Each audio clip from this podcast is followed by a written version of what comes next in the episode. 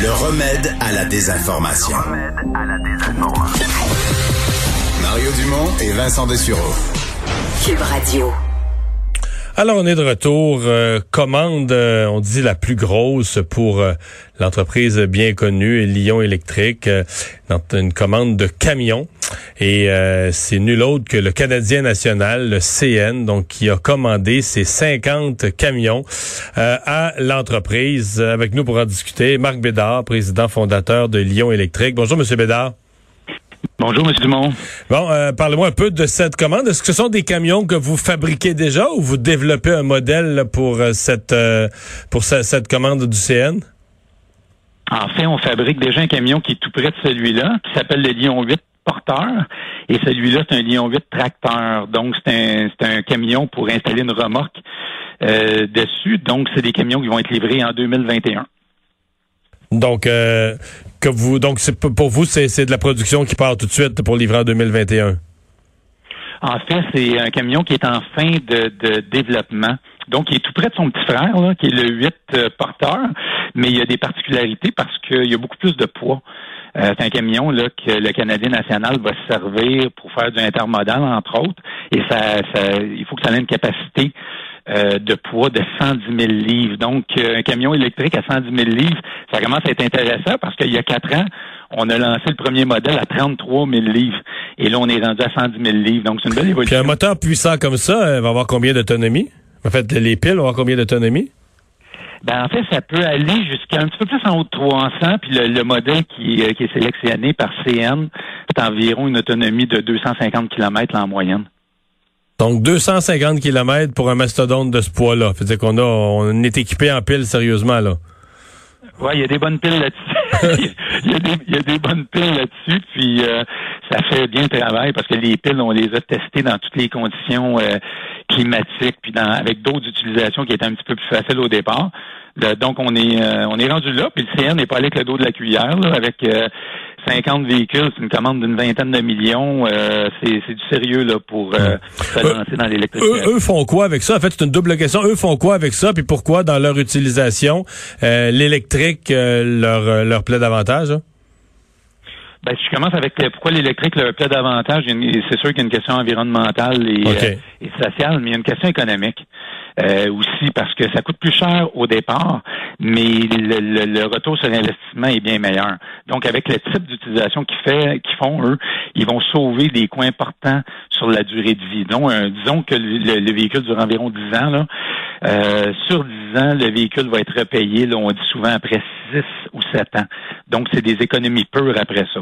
Donc, un, un excellent... Euh, vraiment, vraiment un excellent rendement. Puis eux, en fait, sont en train de déterminer euh, tout ce qu'ils vont faire avec ça, mais ils vont faire beaucoup du intermodal, ils vont prendre des remorques à un endroit, l'amener à l'autre endroit. Tout le, tout le camionnage urbain. On appelle ça urbain parce que en dedans de 250-300 kilomètres, là, euh, la CN, il, utilise 8000 camions à chaque jour, autant 8000. Fait que ça, c'est 50, c'est un premier coup. OK. Euh, ouais, le CN, c'est des trains, mais on l'oublie, c'est aussi, pour faire les plus petits déplacements entre les trains, c'est aussi pas mal de camions, là. Ben complètement. En fait, c'est un, une des plus grosses flottes euh, de camions au pays. Vous avez raison de dire qu'on a tendance à oublier ça. donc, si ces 50-là font bien le travail, livrent la marchandise, pour vous, ça pourrait être un carnet de commandes dans l'avenir intéressant. Ben, c'est ce qu'on vise parce que à, 8000 euh, véhicules, vous pouvez penser qu'il y a un remplacement d'à peu près 7-8% par année. Donc, on est dans le 600 par année. Euh, fait que c'est pas mal intéressant, ça, du 700 par année. Euh, enfin, le point sur Lyon. Bon, évidemment, vous êtes dans les autobus scolaires, autobus de ville, les camions. Euh, comment vont les divisions? Laquelle est la plus grosse? Comme les autobus scolaires, est-ce que ça, ça commence à, à s'installer un peu? Euh, même chose avec les autobus, les autocars urbains? Ben, en fait, nous autres, c'est, euh, c'est vraiment, là, on a commencé avec les autobus scolaires. Et euh, les autobus scolaires, on est vraiment le leader en Amérique du Nord de l'autobus scolaire électrique.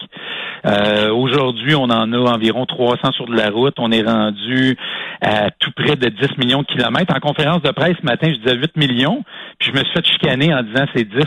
Fait que là, j'avais manqué dans dernière semaine, là, mais...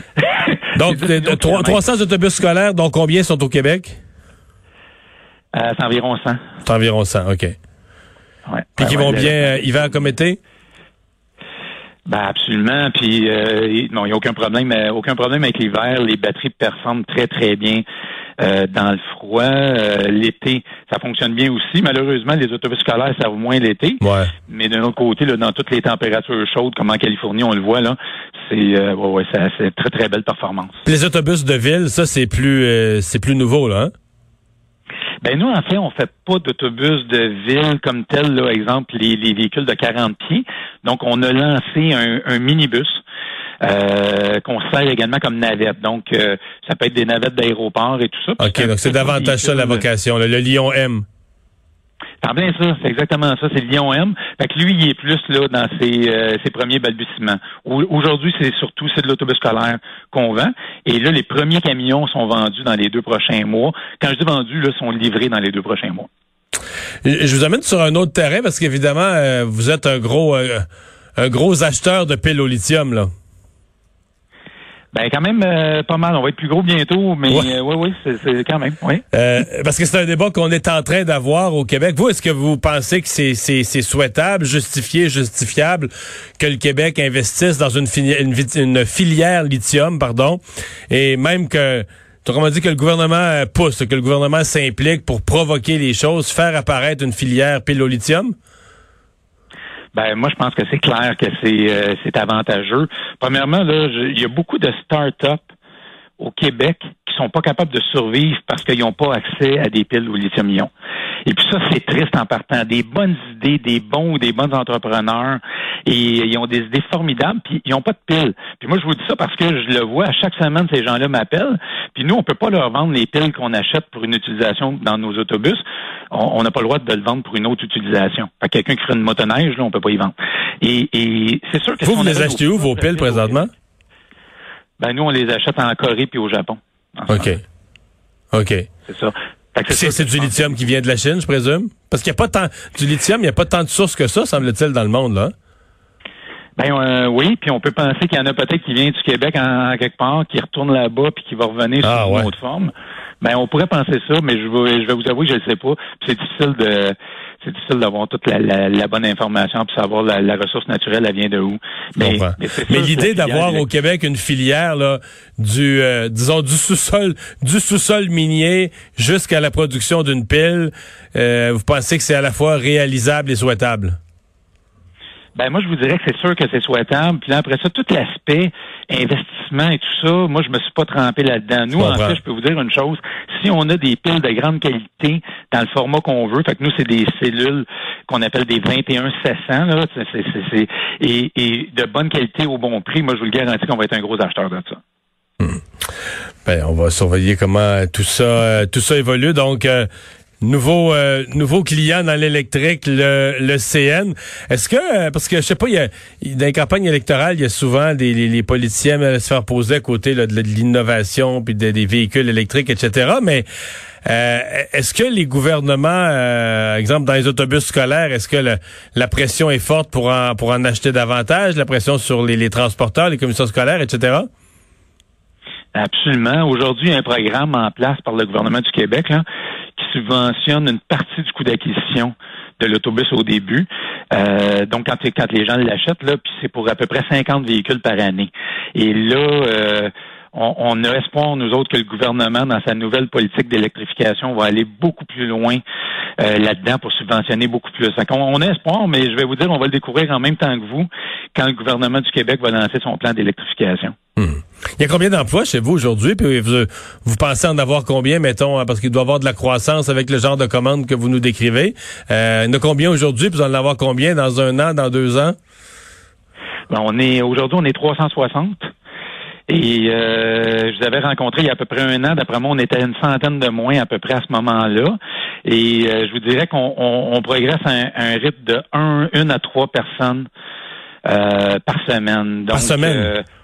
par semaine. Donc, au moins une centaine de plus dans la prochaine année. Fait que si on se reparle dans un an, d'après moi, on est 500. Eh bien, ben, on va vous souhaiter la meilleure des chances avec tout ça. Puis, on va espérer que ça, ça, ça continue à progresser. Merci d'avoir été là. Merci, M. Dumont. Au revoir. Marc Bédard, président fondateur de Lyon euh, Électrique, donc l'entreprise qui vient d'avoir une commande. Mais j'avoue que j'avais, je dois confesser que j'avais pas réalisé que le CN on se doute qu'ils ont des camions pour faire l'intermodalité, déplacer les, les, wagons, etc., déplacer les conteneurs. Mais il y a 8000 8000 camions au CN. Donc là, on vient d'en fournir 50 électriques. Mais on imagine que si on est M. Bédard, on en fournit 50 sur 8000, on se dit, ouais, il me reste un marché de 7950 si jamais euh, il trouve mes camions électriques euh, merveilleux. On va à la pause, les sports au retour.